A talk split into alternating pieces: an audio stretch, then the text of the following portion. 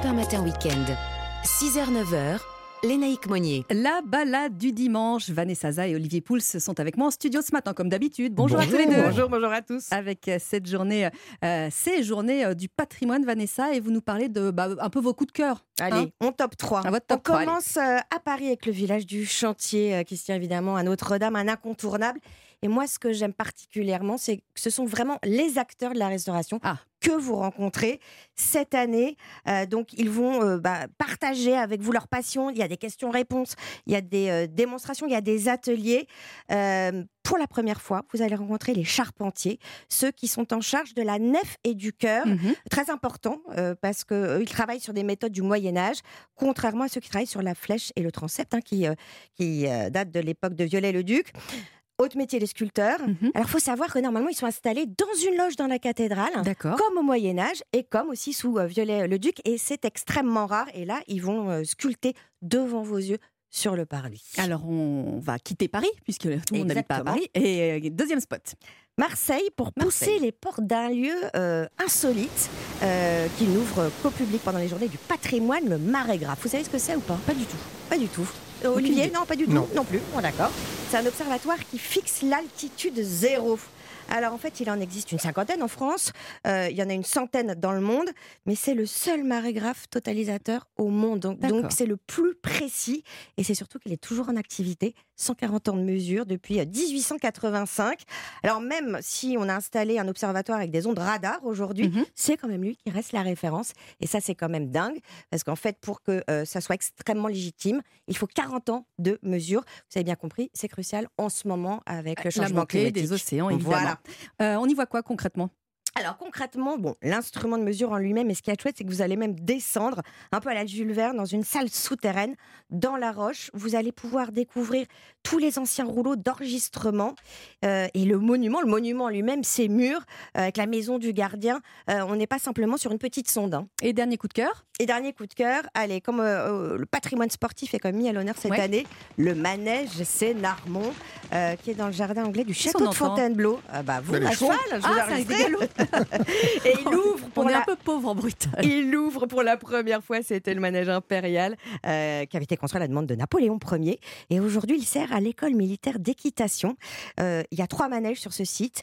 Le manège Songis, lui, va être consacré au dressage des jeunes chevaux et le manège Drouot au saut d'obstacles, évidemment avec les cavaliers de l'école militaire d'équitation. Alors, euh, Olivier, vous, je ne sais pas si vous allez faire les journées du patrimoine. Je ne sais pas non plus si j'ai bien fait de valider votre proposition ce matin, parce qu'on part à l'étranger, on part au Danemark ce matin. Ah. Mais on va manger du hareng. Et alors, franchement, moi, le hareng. Alors, autant hier le fromage au petit-déj. J'avoue, j'adore. mangent du Ah, hareng moi- ouais. Moi, j'adore. Alors, je serais jamais, euh, je pourrais aussi, moi, pas j'adore. épouser un Danois alors. Ah, Il y a plein de manières de le préparer en plus. Alors c'est vrai que c'est le poisson qui est associé au, au pays nordique. On dit d'ailleurs euh, que la ville de Copenhague doit sa prospérité et même son existence à l'immense pêche au hareng Mhm. euh, auquel se livrait euh, la population. Les Vikings déjà étaient des, des grands pêcheurs de hareng. Euh, dès la fin du Moyen Âge, donc le, le hareng est largement pêché et il est proposé à la population. C'est un poisson bleu qui est plutôt abondant, même encore aujourd'hui Ouais, on en pas trop cher. Il a du bon gras, comme on dit, les fameux oméga 3. Il est Mhm. nourrissant. Et il est en pleine saison de septembre à janvier, donc on est dedans. Et euh, ben, les, les, les, les, les- les gens du Nord, hein, que ce soit les Suédois euh, ou les Danois, ont plein de recettes pour faire le hareng, notamment avec une espèce de sauce crémée, un peu sucrée. Ça, c'est un peu moins mon truc. Ouais. Mais il y a l'incontournable, si vous allez là-bas, c'est le smørbrød. Ou le smørbrød aussi. Il le prononce aussi smørbrød. Ah, Ah, c'est ça, ça, je vous le dis. Vanessa. Ah, mais voilà. Alors, Alors, alors- moi, je connais pas. Alors, qu'est-ce que c'est? Ben, C'est au départ, c'était du pain, du beurre, du hareng. Alors, on le faisait avec euh, une- un pain de seigle euh, très euh, complet, Très très, dense. dense. On y ajoutait du saindoux et un filet de hareng, frais ou fumé. Je vois votre mousse, c'est pas tout à fait ça. Je vous ai pas convaincu pour Si, ce matin. si. Avec Mais- du coca peut-être. Ça passera mieux pour Il faut savoir que c'est un plat qui a beaucoup évolué aussi et qu'il y a une génération de jeunes chefs aujourd'hui qui euh, font twister oui, ce, ce hein, smørbrød. savez. Et donc, bah, pour le faire, on va prendre euh, un pain de seigle. Euh, Mhm. Il faut un pain relativement dense qu'on va faire toaster parce que je trouve que c'est plus bon, agréable. Mhm. Ça, ça lui donne un côté un peu plus doux. On va faire un petit mélange avec une cuillère à soupe de mayonnaise, une cuillère à soupe de crème fraîche, une cuillère à soupe de réfort râpé. Vous savez, Oui. cette, euh, cette de radis, petite euh, là. radis, ce radis un, un petit peu piquant. fort, on va mhm. rajouter des herbes, hein, estragon, ciboulette. On va prendre deux œufs durs. On va mélanger tout ça, on va tartiner nos belles, nos belles tranches de, de pain de seigle, on va poser dessus des filets de hareng fumés, ça ça se trouve très facilement, Ouais. c'est pas trop cher. Un petit oignon très finement émincé et on termine avec un beau jus de citron. Franchement, là, si Non, je vous ai si, pas si, convaincu, si, je sais pas ce qu'il faut. Non, mais en plus, la recette est facile. Elle est très pratique pour Voilà. un dimanche, pour une espèce de. On peut, on peut bruncher. Absolument, Hein on peut bruncher avec Voilà. ça. Et puis bah, le hareng, sinon, achetez-en en ce moment. Il y en a chez le poissonnier, c'est pas cher. On peut même simplement les faire griller. C'est un poisson délicieux. Et on boit quoi avec ça? Parce que je vous pose la question systématiquement maintenant hein, pour euh, ceux qui vont préparer le Bon, déj. alors, il n'y a pas de vin danois. Non. Donc, on va rester euh, dans des vins de chez nous. Un vin, un vin blanc, évidemment, avec ce, ce- ce- ce côté euh, quand même très iodé. Mhm. Un vin blanc plutôt droit. Un muscadet, tiens, par exemple, ça doit vous parler, ça Vendu. Pourquoi voilà. Allez.